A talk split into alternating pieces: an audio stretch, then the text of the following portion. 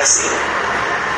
Vamos para as principais notícias do esporte no nosso Bola na Rede. Bola na Rede, a gente destaca nesta manhã o jogo do Atlético Goianiense. Ontem, Atlético de Goiás é, acabou com a invencibilidade do Fluminense do Brasileirão.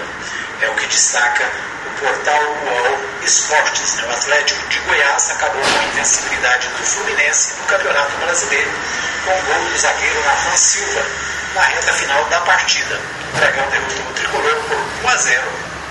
Hoje, dia 23, aliás, ontem, né, dia 23, no estádio Antônio Cioli, em Goiânia, pela sexta rodada da competição. Em duelo equilibrado, na maior parte do tempo, o Atlético Goianiense assumiu o comando da partida nos momentos decisivos. Conquistou a sua terceira vitória e se recuperou depois da derrota sofrida para o Atlético do Paraná na rodada passada. Por isso, o Dragão chegou a 10 pontos, ocupando a quinta colocação. Já o Fluminense, que vinha de um bom empate contra o Fortaleza na Arena Castelão, mostrou pouco volume ofensivo e sofreu sua primeira derrota. Com nove pontos, o time dirigido por Roger Machado caiu para o oitavo lugar. Na próxima rodada, o Fluminense tentará a recuperação em casa. O tricolor encara o Corinthians no domingo, dia 27, às 16 horas, em São Januário. O Atlético Goianiense, por sua vez, tentará embalar em um confronto complicado. O Dragão encara o Red Bull Bragantino novamente em casa na segunda-feira, dia 28. O Fluminense rondou bastante a área do Atlético, mas não dá para dizer que o tricolor teve controle da partida no começo. Em um duelo bastante equilibrado, no primeiro tempo, as oportunidades de gol foram escassas. O time carioca abusou das jogadas pelas pontas, mas foram raras as vezes em que conseguiu se infiltrar na defesa adversária. Já os goianos se limitaram a um forte bloqueio defensivo buscaram o gol esporadicamente. Então é isso aí, né? O Atlético Goianiense venceu o Fluminense ontem em Goiânia e com isso o Atlético né, sobe na tabela o Fluminense é, tem a sua primeira derrota, né? então são informações do campeonato goiano, campeonato brasileiro, né? brasileirão Série A, é, para você que está ligado na mais. É, na Mais FM. Deixa eu ver se o, a pessoa da RBA News tem mais informações sobre o Brasileirão. Seis jogos encerram nesta quinta-feira a sexta rodada do Brasileirão que tem um novo líder. Vamos a São Paulo com Humberto Ferretti para as informações sobre o Brasileirão de 2021.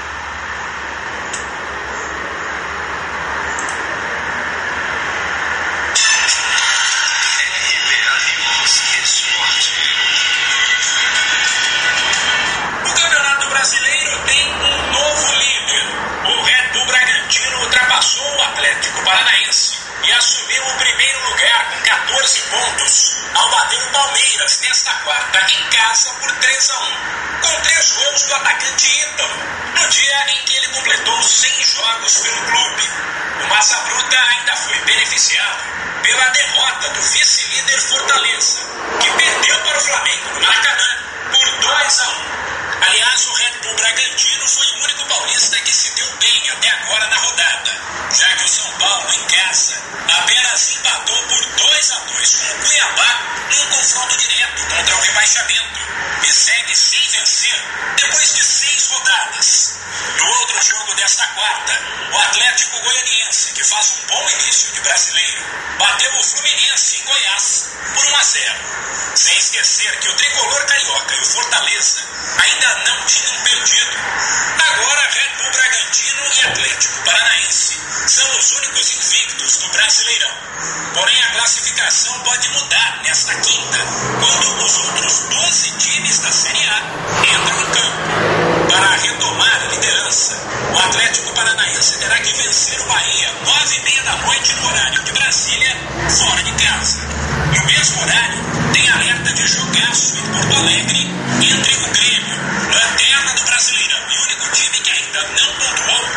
Santos, que tenta embalar depois de vencer o clássico contra o São Paulo.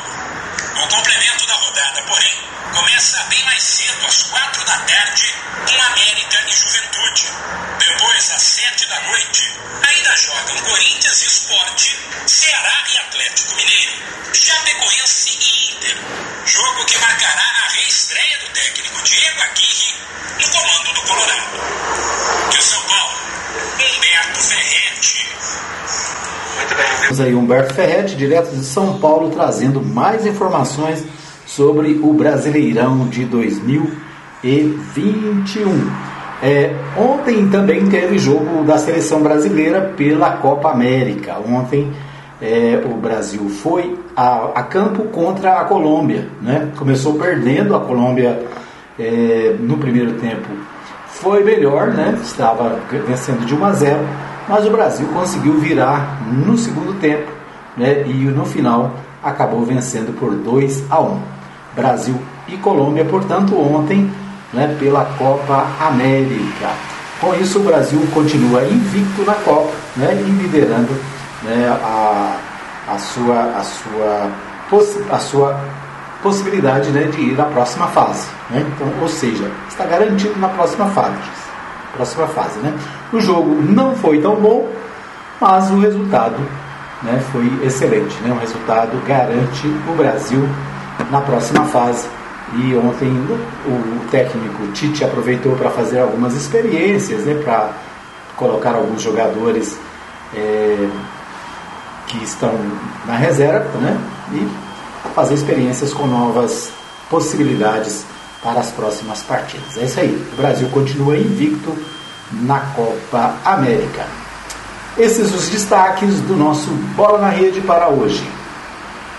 Muito bem, vamos à pauta nacional. A pauta nacional, a gente tem vários assuntos na pauta de hoje, né? A pauta nacional bastante repleta e alguns assuntos polêmicos acontecendo. Ontem, no plenário do Supremo Tribunal Federal, foi reconhecida em segunda pela a decisão da segunda turma que declarou o Sérgio Moro parcial ao condenar Lula, né? Então, Ontem, mais uma vitória do ex-presidente Lula.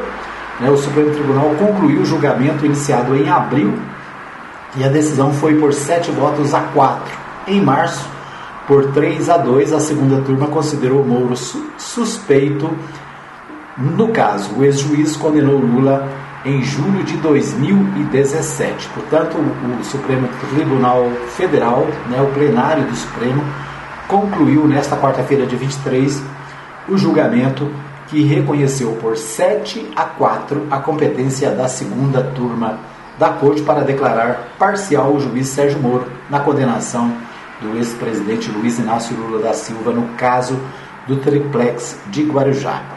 Com o reconhecimento da competência da segunda turma pelo plenário, a decisão sobre a parcialidade de Moro fica mantida e o caso do triplex precisará ser retomado da estaca zero pelos investigadores as provas já colhidas serão anuladas e não poderão ser utilizadas em um eventual novo julgamento pela Justiça Federal do Distrito Federal para onde o caso foi enviado. Né? Trocando em miúdos, o juiz Sérgio Moro, que condenou o ex-presidente Lula no caso daquele apartamento lá em Guarajá, ele foi considerado suspeito, ou seja, ele foi considerado parcial, ele não agiu com isenção. A gente falou isso aqui muitas vezes, né? Que o juiz ele não pode ser parte no processo, ele não é parte, ele é o julgador, então ele deve ser isento, ele não pode tomar partido por um lado. Né? E o Sérgio Moro ficou claro durante todos os processos da Lava Jato que ele tomou posição contrária ao presidente Lula, né, o ex-presidente, inclusive chegou é, em telefonemas, em, em, mensagens do Telegram, né, a orientar a, a acusação, né, a dar instrução para os, os promotores, o que levou o julgamento a ser totalmente anulado. Então, nesse caso do triplex, já 100% anulado, né? deve começar do zero pela Justiça de Brasília. Né? Nós falamos aqui no programa muitas vezes que a Justiça de Curitiba não era competente. Né? Aliás, é, eu pelo, menos entendo que é possível que a Justiça de Brasília também não seja competente, mas a competência seria da Justiça em São Paulo, né? onde está o apartamento onde teoricamente poderia ter havido algum tipo, algum tipo de, de crime. Mas vamos ver o que acontece. O fato é que o processo foi transferido para a vara federal no Distrito Federal, aqui em Brasília, e deve ser retomada a partir do zero. Muito bem, então esse um destaque do Supremo Tribunal ontem. Ontem também, né, e o portal o, portal G1 destaca: Covaxin, governo vê denunciação caluniosa e diz que pedirá investigação de servidor. Ao Globo, Luiz Ricardo Miranda disse que se reuniu com Bolsonaro e o informou sobre suspeitas envolvendo a importação da vacina. Negociações são alvos do Ministério Público e da CPI da Covid. O ministro da Secretaria-Geral da Presidência, Onyx Lorenzoni, informou nesta quarta-feira que o governo pedirá à Controladoria Geral da União, a CGU, e à Procuradoria Geral da República que investiguem o servidor Luiz Ricardo Miranda do Ministério da Saúde e o irmão dele, o deputado Luiz Miranda, do, de, do Democratas do Distrito Federal. Chefe de importação do Departamento de Logística em Saúde, Luiz Ricardo Miranda afirmou em entrevista ao jornal O Globo que relatou ao presidente Jair Bolsonaro que havia suspeitas de irregularidades envolvendo negociações para a importação da vacina contra a Covid-19 Covaxin, produzida na Índia. Né? Então, é, está sendo discutido na, na CPI da Covid-19, no Senado, né?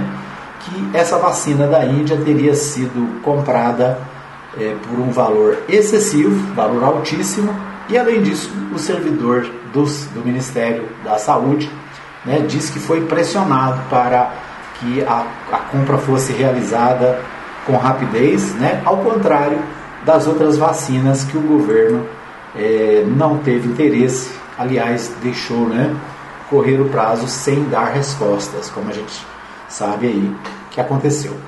Bom, cai o ministro Ricardo Salles do Meio Ambiente. Né? Ontem à noite também repercutiu e repercute até hoje a saída do ministro Ricardo Salles, ministro do Meio Ambiente do governo Bolsonaro. O Diário Oficial informa que a exoneração foi a pedido de Salles.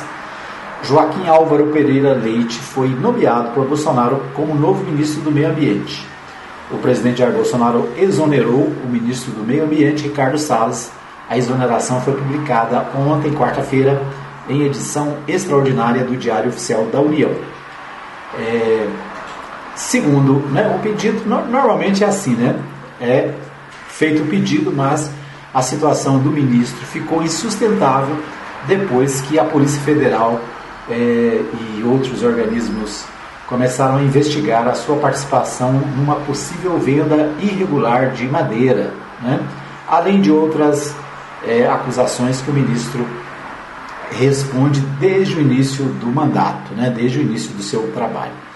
É, quem acompanha aí o noticiário sabe que o ministro Ricardo Salles ele foi desde o início né, bombardeado por aquela questão da, da, do desvio de recursos nas eleições de 2018 lá em Minas Gerais. Né? Ele foi acusado de receber parte dos recursos das eleições, naquele caso das é, candidatas fantasmas, né?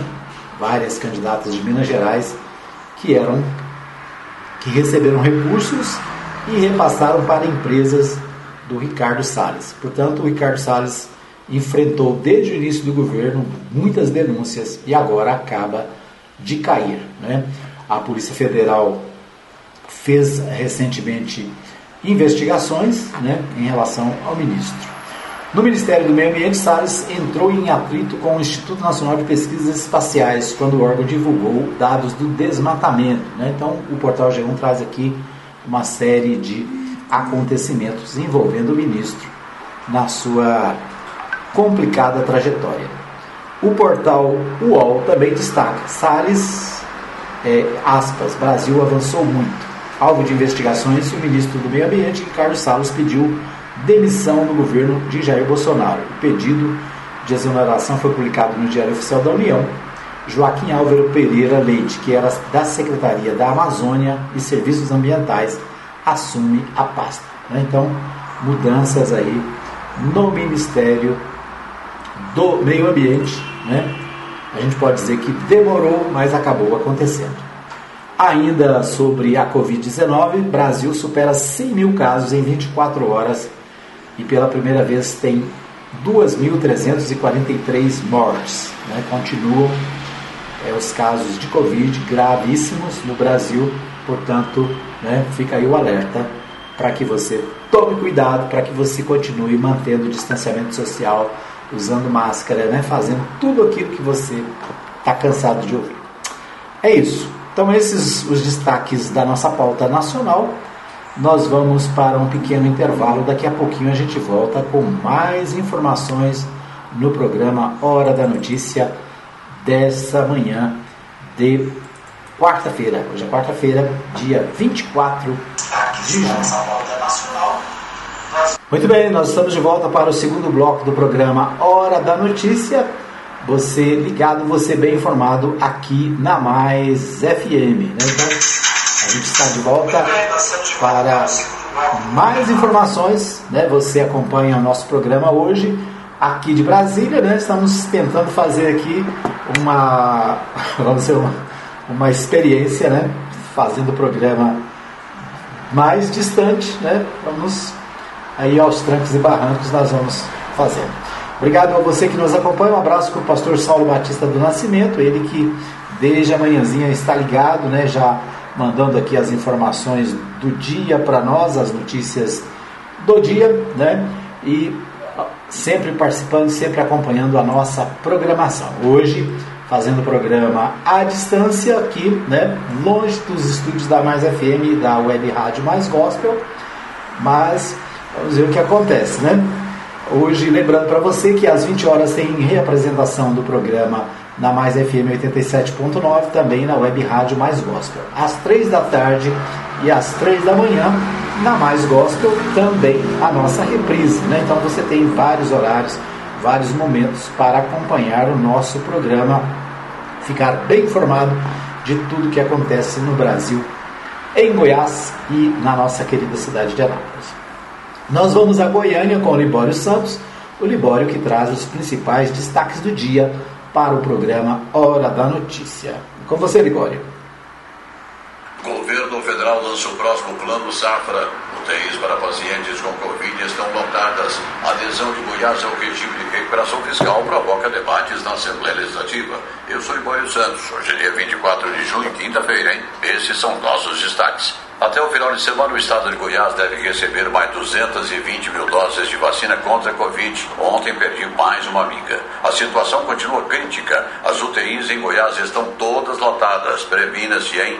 Não entre para as estatísticas das vítimas da doença. Mesmo se já foi vacinado, continue adotando os protocolos. Nas últimas 24 horas em Goiás morreram 109 pessoas. Pela Série A do Campeonato Brasileiro, o Atlético Goianiense derrotou na noite passada o Fluminense por 1 a 0. Hoje o Atlético é o quinto colocado, atrás apenas do Bragantino, Atlético Paranaense, Fortaleza e Palmeiras.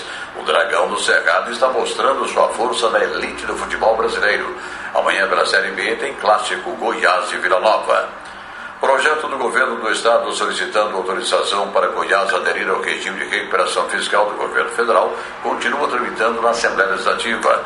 Vários parlamentares apresentaram emendas e, dentre eles, Antônio Gomide, que se posiciona contra a proposta. Nós achamos que esse projeto é um projeto extremamente prejudicial. Primeiro, porque é um projeto desse governo, já tem praticamente três anos já de gestão, e não apresentou um plano de investimento, nenhum plano de recuperação fiscal nesses três anos. Então, ele entra num regime de recuperação fiscal que é nada mais do que um, um contrato, vamos dizer assim, com o Tesouro Nacional onde a Secretaria de Tesouro Nacional vai ficar responsável para acompanhar o que realmente vai ser feito em termos de gestão e como vai ser gasto a receita e o que será feito de despesa nos próximos 10 anos em Goiás. Então, extrapola inclusive a gestão do próprio governador Ronaldo Caiado. Nós já tivemos praticamente é, dois anos e meio do governo Ronaldo Caiado e nós não temos um plano de investimento. Nós não temos um planejamento estratégico de onde vai ser aplicados os recursos nesse momento. Né? A partir de ontem, o contribuinte que entregou a declaração do imposto de renda pessoa física até meados de março já pode saber se acertou as contas com o Leão. A Receita Federal liberou a consulta ao segundo dos cinco lotes de restituição de 2021. Esse será o maior lote de restituição da história, tanto em valor desembolsado como em número de contribuintes. Em um período de 24 horas, a Polícia Militar de Goiás realizou pelo menos 24 prisões no estado. As diligências resultaram da apreensão de aproximadamente 60 quilos de drogas, 10 quilos de insumos para a fabricação de entorpecentes, 5 armas de fogo, munições e 2 toneladas de ferragens furtadas. Além disso, 22 cabeças de gado roubadas foram recuperadas. As regiões norte e oeste de Goiás entram em estado de alerta nesta quinta-feira devido à baixa umidade relativa do ar, que pode chegar ao nível crítico de 20%. Dois perigos são mais frequentes em desidratação e queimadas. Uma criança de um ano e oito meses saiu ferida ao ser atacada por um jacaré num lago em Porangatu. A criança teve de ser removida de helicóptero para atendimento médico em Goiânia. Boa notícia! O governo federal pretende viabilizar estudos para o desenvolvimento de ferrovias a partir de Goiás, para tanto ser implantado em Anápolis o Centro de Excelência Ferroviário. O assunto foi discutido ontem entre o governador Ronaldo Caiado e o ministro da Infraestrutura Tarcísio de Freitas. Nessa quarta-feira, o governo federal promoveu o lançamento do Plano Safra, elaborado pelo Ministério da Agricultura, após uma ampla discussão com o setor agropecuário. O presidente da FAEG, José Martirainen, representou a Confederação Nacional de Agricultura no evento virtual e destaca os principais pontos desse plano. O lançamento do Plano Safra ele foi muito bem pensado, ele foi muito bem elaborado. Nós ouvimos praticamente todas as entidades, os sindicatos do Brasil inteiro para apresentar essas propostas. E aí saiu o Plano Safra. Realmente o Plano Safra que ele é, trouxe ali avanços extremamente importantes, por exemplo, o aumento da renda do Pronaf, das pessoas que são enquadradas no Pronaf, de 415 para 500 mil reais. Também no Pronamp, o aumento de renda. Nós tivemos eh, programas que foram extremamente muito bem eh, estruturados e também tiveram ali um olhar atento, que é o programa ABC, Agricultura de Baixo Carbono, que houve um incremento muito grande de recursos disponíveis para esse programa. O ponto negativo, talvez, que a gente possa estar situando, colocando, são o aumento das taxas de juros, mas o governo federal, arroxo fiscal que o Brasil vive, ele fez todo esse esforço. Nós precisamos reconhecer o esforço do governo federal. Eram essas as informações de hoje de Goiânia, informou Libório Santos. Muito bem, nós ouvimos aí o Libório Santos, direto de Goiânia, trazendo para a gente as principais informações do dia. Essa informação de Porangatu, né, uma criança ferida por um jacaré, Jacaré, aliás, que há poucos dias né, figurou aí na televisão como personagem, né, como curiosidade, o jacaré estava no lago lá na cidade de Porangatu. Né? Ele não foi retirado do local, local inadequado, e acabou causando ferimento para uma criança. Né? É, outra preocupação colocada pelo Libório Santos, né, se você prestou atenção na sua fala, viu o que ele disse, né? Perdi mais uma amiga para a Covid-19. Né? Infelizmente, quantos amigos, né? quantas pessoas é, amigas nós estamos perdendo para a Covid-19. Né? E, lamentavelmente, as, a situação não está controlada. Vamos tomar todos os cuidados necessários. O deputado Antônio Gomide questiona a adesão do do governo estadual ao regime de recuperação fiscal de, do governo federal. Né? Um contrato, como eu disse, é um contrato de adesão. Você não tem como argumentar, não tem como negociar, é aceitar ou não as exigências do governo federal, o que vai trazer prejuízo para o Estado, não só nesse tempo, mas também nos mandatos posteriores. Né?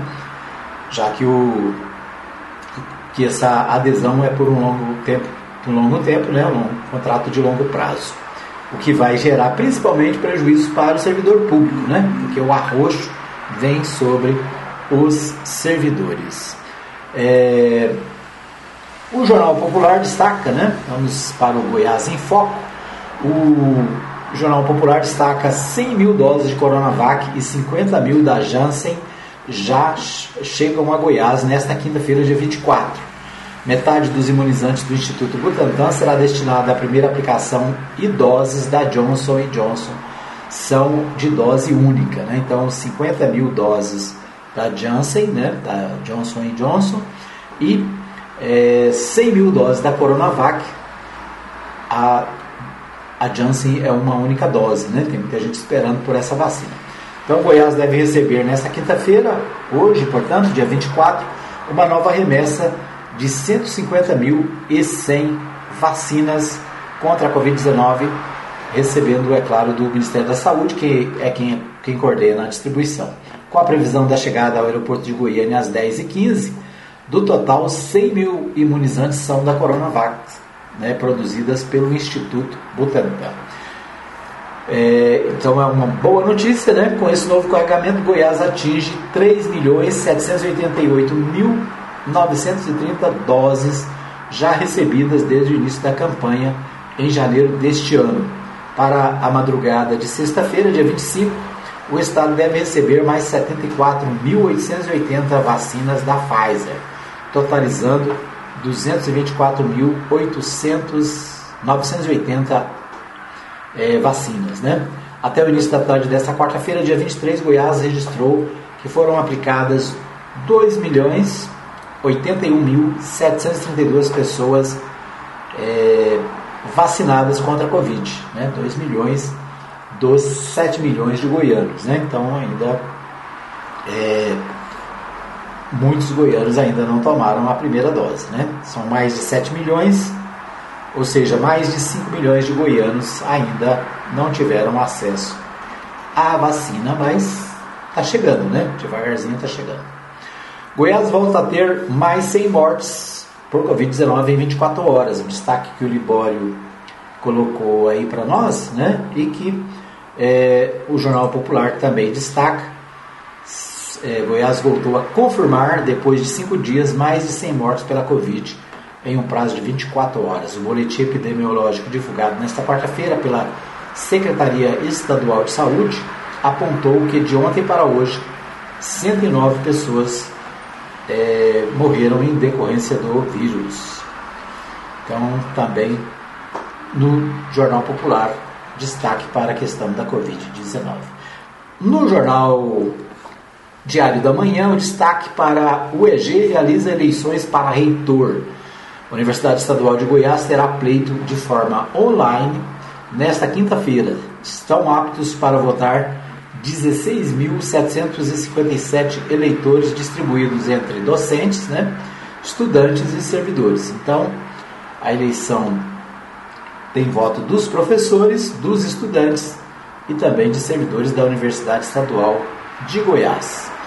O, após cinco anos, alunos, professores servidores técnicos administrativos da Universidade Estadual de Goiás vão às urnas nesta quinta-feira, dia 24, das 9 às 21 horas. Eles vão escolher quem vai comandar a reitoria, as diretorias dos cinco institutos acadêmicos e as coordenações centrais dos cursos de graduação da instituição pelos próximos quatro anos. A votação se dará exclusivamente por meio eletrônico, na qual o eleitor deverá registrar seu voto em cada uma das categorias disponíveis no respectivo processo eleitoral. A Comissão Eleitoral Central divulgou um tutorial de votação que pode ser conferido no link www.eleições.ueg.br barra referência barra 11809. Ao todo estão aptos para votar 16.757 eleitores. Então é isso, né? O, a Universidade Estadual de Goiás fazendo eleições diretas para a escolha dos seus dirigentes. Para o cargo de reitor estão inscritos cinco candidatos que atenderam ao, aos critérios é, de serem do quadro efetivo da OEG, terem formação mínima de mestres são eles, em ordem alfabética, Adriana Ribon, Antônio Cruvinel, Francisco Severo, é, Neide Júnior Miranda e Marcelo Moreira. Então aí, né, eleições para a Universidade Estadual de Goiás. Ainda no Diário da Manhã, vamos entregar mais de um milhão de cestas básicas. Ronaldo Caiado disse que o objetivo é garantir segurança nutricional às famílias em situação de vulnerabilidade impactadas pela pandemia. O governador anuncia compra imediata de mais 251, 250 mil cestas básicas. Então, a distribuição de cesta básica né, para as pessoas que enfrentam dificuldade com a Covid-19. É um destaque do Diário da Manhã. O Diário da Manhã também destacou a notícia dada pelo Libório sobre a, o, Centro de Tecnologia Ferroviária. Né? Durante a audiência com o ministro da Infraestrutura, o governador confirma que, comemorando a formalização do complexo, será assinado em julho né, esse complexo de Centro de Tecnologia Ferroviária que será em Anápolis, né? Vamos acompanhar aí essa novidade para Anápolis. O Correio Brasileiro destaca o seguinte: Salles é exonerado após ser alvo de investigação por crimes ambientais. Né? Então, o Correio Brasileiro destacando também a saída do Salles, né? Salles fora do governo. Veja listas de ataques e desmontes do ex-ministro. É o destaque do Correio Brasileiro de hoje. Outro destaque do Correio Brasileiro: o governo reage às ameaças, com ameaças às, denúncias, às denúncias do deputado sobre a vacina né, da Covaxin. Então, também esse debate no Correio Brasileiro desta, desta quarta-feira. Ok, esses os destaques do nosso segundo bloco. Nós vamos para mais um pequeno intervalo. Voltamos daqui a pouquinho com mais informações aqui do nosso programa Hora da Notícia. Né? Você ligado, você bem informado. Muito bem, nós estamos de volta para o terceiro e último bloco do programa Hora da Notícia, aqui pela Mais FM. Né? Você acompanha o nosso programa pelo Facebook, a nossa live hoje pelo Facebook, né? e também nos aplicativos, o aplicativo Radiosnet Lembrando para você que o nosso programa agora também está no Spotify, né? Daqui a pouquinho você pode acessar o Spotify e acompanhar o nosso programa também em podcast, né? Então, podcast é uma novidade da Mais FM, né? Do nosso programa. A gente já tem é, feito aí o programa há algum tempo, mas agora, né? Com várias novidades, os programas da Mais FM você acessa também no Spotify e outros aplicativos de podcast. Né? Então, obrigado aí pelo carinho da sua audiência, você que nos acompanha agora nessa, nessa nova modalidade. Muito bem, nós vamos a Goiânia mais uma vez. O Libório Santos fez uma matéria especial para o nosso programa com o deputado Antônio Gomit falando sobre a questão da, do regime de recuperação fiscal. Né? Então vamos uh, ouvir a matéria com o Libório Santos, direto de Goiânia, ele que é, gravou especialmente para a Rádio Mais FM com o deputado Antônio Gomide. Tramita na Assembleia Legislativa um projeto de autoria do Executivo, o qual solicita autorização para que o Estado de Goiás possa aderir ao regime de recuperação fiscal por um período de 10 anos. Com isso, o governo adia o pagamento de sua dívida para com a União, mas terá de se submeter a várias exigências para contenção de gastos. A matéria tramita nas comissões e o deputado Antônio Gomide já se posicionou ao contrário. Nós achamos que esse projeto é um projeto extremamente prejudicial. Primeiro porque é um projeto desse governo, já tem praticamente três anos já de gestão, e não apresentou um plano de investimento, nenhum plano de recuperação fiscal nesses três anos. Então ele entra num regime de recuperação fiscal que é nada mais do que um, um contrato, vamos dizer assim, com o Tesouro Nacional, onde a Secretaria de Tesouro Nacional vai ficar responsável por acompanhar o que realmente vai ser feito em termos de gestão e como vai ser gasto a receita e o que será feito de despesa nos próximos 10 anos em Goiás. Então, extrapola inclusive a gestão do próprio governador Ronaldo Caiado. Nós já tivemos praticamente é, dois anos e meio do governo Ronaldo Caiado e nós não temos um plano de investimento. Nós não temos um planejamento estratégico de onde vai ser aplicados os recursos do governo nesse momento. Né? Porque nós temos aí um governo que nesses dois anos e meio não pagou a dívida, então ele tem um superávit, exatamente em função das liminares que recebeu do Supremo Tribunal Federal, mas que também desse dinheiro que tem como superávit não fez nenhum plano de investimento, não tem nenhum planejamento no sentido de fazer investimento mais na educação, investimento mais na saúde, fazer investimento na área de esporte, fazer investimento na área de segurança. Qual é o investimento? Qual é o planejamento? Não tem. Então nós estamos aprovando um regime de recuperação fiscal aqui nessa casa sem saber qual é verdadeiramente o plano de recuperação. Então, esse plano de recuperação fiscal, nesse momento, era necessário para que a gente pudesse debruçar e podemos ver, inclusive, porque sabemos que, da forma como está colocado, essa adesão do governo estadual, que é o único estado né, que vai aderir ao regime de recuperação fiscal,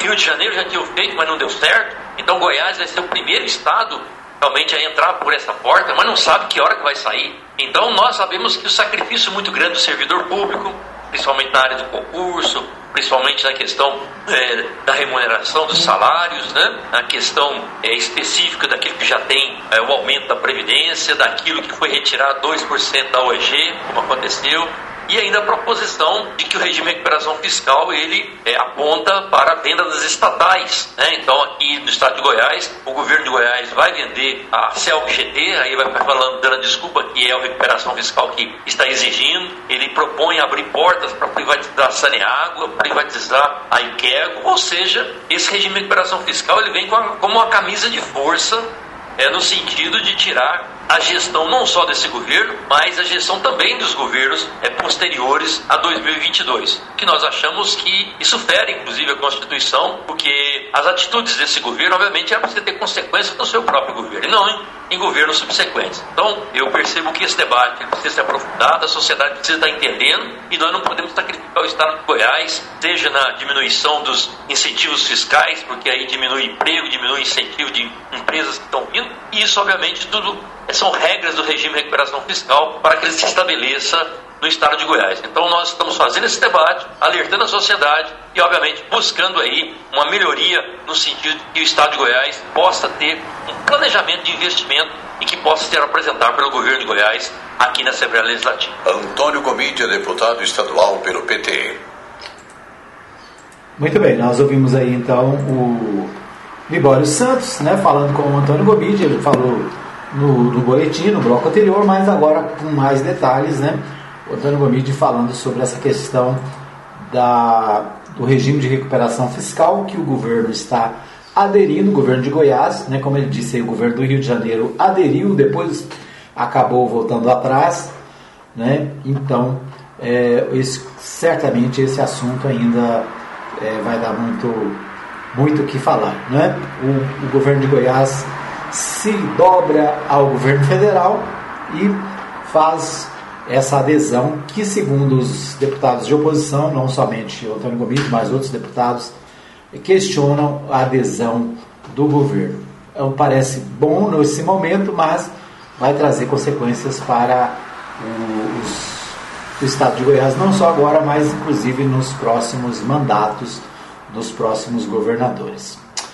Muito bem, vamos aos destaques dos jornais aqui da cidade. O portal Contexto destaca o seguinte: retorno às aulas presenciais é anunciado para o dia 9 de agosto. A Secretaria Municipal de Educação já tem data para o retorno das aulas presenciais na rede municipal de ensino. As atividades escolares serão retomadas para os profissionais de educação no dia 2 de agosto, né? No dia 2 de agosto, portanto, os profissionais voltam e os estudantes no dia 9. Para que esse momento aconteça de forma segura, a Secretaria de Saúde tem disponibilizado técnicos para orientar as equipes das unidades de ensino. Além do protocolo de biossegurança, o protocolo de manejo também foi apresentado nesta terça-feira, dia 22, em live à equipe administrativa escolar. Vigias, merendeiras, auxiliares de educação, dentre outros profissionais que compõem o corpo administrativo participaram da live sobre o protocolo de manejo realizada por meio de parcerias entre secretarias da Educação e a Secretaria de Saúde. Né? A pergunta é: está todo mundo vacinado? Né? Todo mundo já se vacinou? Os trabalhadores da educação, os professores, os né, pessoal da área administrativa também já estão vacinados? Essa é a pergunta que precisa ser respondida, né? É, então é isso. Previsão de retorno dia 9 de agosto para a educação em Anápolis. Deixa eu ver o que temos mais aqui. O portal, o portal 6 destaca a seguinte informação. Empresário Fábio Escobar morre após receber quatro tiros em Anápolis. Ele chegou a ser levado para o Hospital Municipal Jamel Cecílio, mas não resistiu aos ferimentos. O o empresário, filho né, do ex-presidente da Câmara Municipal, o José Escobar Cavalcante, é, foi morto ontem, né, ontem à noite.